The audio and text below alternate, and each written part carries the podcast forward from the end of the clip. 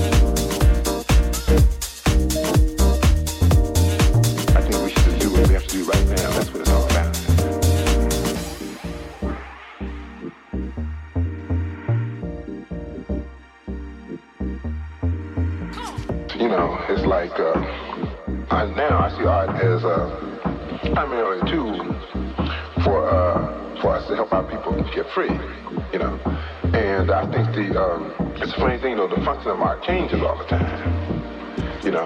And uh, see, what I'm talking about is like, so when you write to them, that's what you play to, because you want money, so you play to that. You write, you play those fears, you know. But the kind of writing I'm talking about is like they're not even relevant to what you do, because you got a whole other kind of purpose.